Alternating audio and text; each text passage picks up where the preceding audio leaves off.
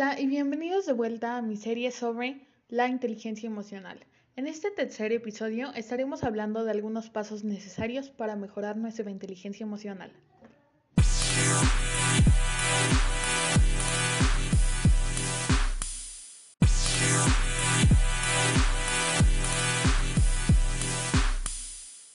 El día de hoy les estaré hablando acerca de un estudio controlado publicado en 2009 cuyo objetivo era ver si se podía mejorar la inteligencia emocional en un grupo de voluntarios en comparación con otro grupo que no recibió entrenamiento alguno. El resultado fue un notable incremento a corto y mediano plazo. El primer paso es detectar la emoción detrás de tus actos. La mayoría de nosotros vivimos desconectados de nuestras emociones y las experiencias negativas que hemos sufrido a lo largo de la vida nos han enseñado a aislarnos de las emociones para protegernos.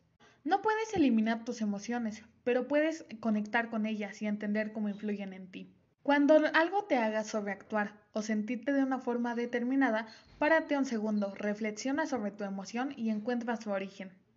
Puede que en un principio no sepas por qué actúas o te sientes como lo haces, pero no te desesperes, no estás entrenado para hacerlo. A medida que vayas entrándote en tus sentimientos, empezarás a encontrar las respuestas a tus emociones.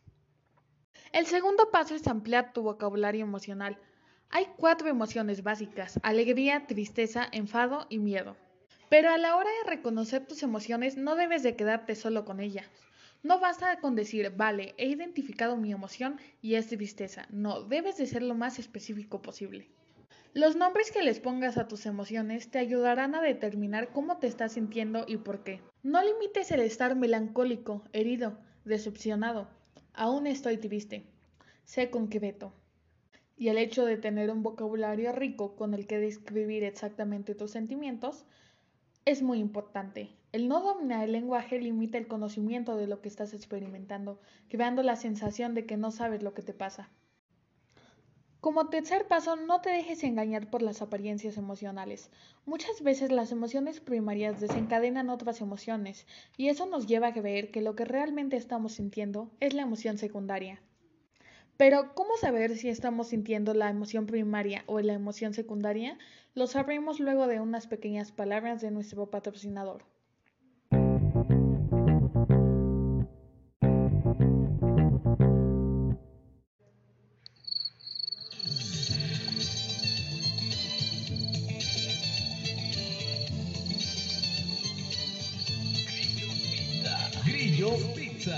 Le ofrece el auténtico sabor casero en cada rebanada. Le ofrecemos la mejor pizza y lo mejor de todo, hasta la puerta de su casa. Contamos con pizza hawaiana, pepperoni, mexicana, champiñones, salchicha, doritos, al pastor, a la diabla y vegetariana. Servicio a domicilio, cafeterías escolares y eventos sociales. Contamos con la mejor pizza, entera o en rebanada, para su hogar o negocio. Grillos Pizza.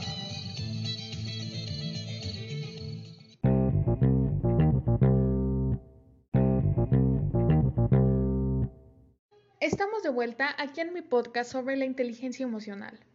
Ahora hablaremos de cómo identificar nuestras emociones primarias y nuestras emociones secundarias y también saber cuál es la que estamos sintiendo. Ahora voy a ponerte un ejemplo. Imagina que te sientes traicionado porque descubres que tu pareja te ha traicionado con tu mejor amigo. Aparentemente la emoción sería la traición, cuyo componente básico es el enfado, pero si profundizas en qué ha provocado tu enfado, descubrirás que la emoción original es la tristeza. Estás enfadado con ambos ya que has visto que su relación no tiene el valor que tú esperabas. El siguiente paso es no juzgar la forma en la que te sientes. La función principal de las emociones es darte información sobre lo que está ocurriendo. Si las reprimieras estarías a ciegas y no sabrías cómo reaccionar. Y las emociones negativas te previenen. No debes de luchar contra ellas, debes entenderlas. Intenta obtener toda la información posible para enfrentarte al reto del que te están alentando. La tristeza te indica la pérdida de algo valioso para ti y te prepara para superar esa ausencia. El enfado lo sientes cuando vulneran tus derechos o necesidades. Te empuja hacia el ataque para hacerte respetar. El miedo te avisa de que no tiene recursos para abordar lo que está sucediendo, refleja una desproporción entre la situación y los recursos con los que cuentas. En cambio, sientes alegría cuando algo te resulta agradable, te motiva a experimentarla de nuevo con conductas que vuelvan a generarla. No consideres a tus emociones como algo bueno o algo malo, sino como una fuente de información que te ayudará a ser más consciente de ti mismo. El quinto paso sería entender tu lenguaje corporal. Este te dará muchas pistas de lo que está ocurriendo en tu interior. Si relacionas este con tus emociones, serás capaz de detectarlas mucho antes. No solo se trata de cambios posturales, sino también de manifestaciones fisiológicas automáticas, como el rubor o la presión en el pecho. Debes de comenzar a encontrar patrones en las sensaciones físicas que experimentas cuando se desencadenan en ti determinadas emociones.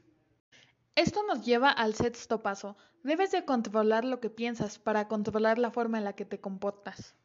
Los sentimientos son el resultado de la emoción y de lo que piensas sobre esa emoción. No puedes evitar la emoción, pero sí que puedes modificar tus pensamientos al respecto. La siguiente vez que sientas una emoción, presta atención por qué significa que en breve te va a invadir un pensamiento. Decide entonces qué pensamiento quieres tener y cómo deseas comportarte. Si tienes problemas haciendo esto, aquí te dejo algunos consejos que podrían ayudarte. En momentos de ansiedad o nervios, refrescate la cara con agua muy fría e intenta que te dé el aire. Se ha comprobado que el frío puede reducir la ansiedad. También evita las bebidas con cafeína, estas lo pueden aumentar. Realiza ejercicio. Se ha demostrado que reduce la ansiedad y mejora la confianza en ti mismo. Aparte de eso, duerme lo necesario. Cuando duermes generas endorfinas y reduces los niveles de cortisol, la hormona del estrés. Por eso, cuando no has dormido bien, estás más irritable. El séptimo paso es dejarme juzgar las reacciones de los demás sin analizar antes lo que está pasando. Debes de hacerte el hábito de pensar qué sentimientos puede haber detrás de esa reacción. ¿Qué emociones y pensamientos puede estar experimentando esa persona? Buscando el porqué de las reacciones conseguirás entender a las personas. Otra ayuda puede ser tener un diario emocional. Se ha demostrado que escribir tus emociones en una libreta reduce la actividad de la amígdala, responsable de la intensidad emocional. Este beneficio fue más evidente en el género masculino y en especial cuando fue escrito a mano en lugar de tecleado en un ordenador. El noveno paso es expresar tus emociones de forma asertiva. La fórmula general es la siguiente. Me siento, la emoción, cuando haces, la conducta, en la situación Z, teniendo en cuenta lo siguiente. Debemos de definir concretamente la emoción, expresarla en primera persona, comunicar la conducta que te provoque esa emoción, no las intenciones. Y termina expresando lo que necesitas. Evita usar frases que comiencen por tú o que continúen con un juicio o acusación. Por último, conviértelo todo en conductas prácticas. No trates de aprenderlo todo a la vez. Céntrate en algo y conviértelo en algo práctico para saber exactamente qué hacer y cuándo. Imagínate que sientes que no le estás dedicando la atención suficiente a algo. Eso en el fondo te preocupa. Una conducta emocionalmente inteligente sería convertir tu intento de prestar más atención en algo práctico, con esto me refiero a realizar acciones concretas. Ahora, en lugar de hablar de un deseo, estamos hablando de una conducta concreta a cambiar. En este caso, la acción concreta. Repitiendo esta acción, tu plasticidad neuronal modificará sus conexiones para crear la vía neuronal del nuevo hábito, hasta que se convierta en algo automático. Otra forma de reforzar este hábito es la visualización, Imagínate a ti mismo haciéndolo. Activa el mismo circuito neuronal que la actividad real. De esta forma también podrás crearte un hábito. Y esos fueron los 10 pasos esenciales para desarrollar tu inteligencia emocional. Es importante que no te forces a llevarlos a cabo, sino que los vayas introduciendo a tu vida lentamente. De igual forma, puedes ayudarte de algún profesional, ya sea un terapeuta, psicólogo o coach que te ayude a entender un poco más sobre las emociones.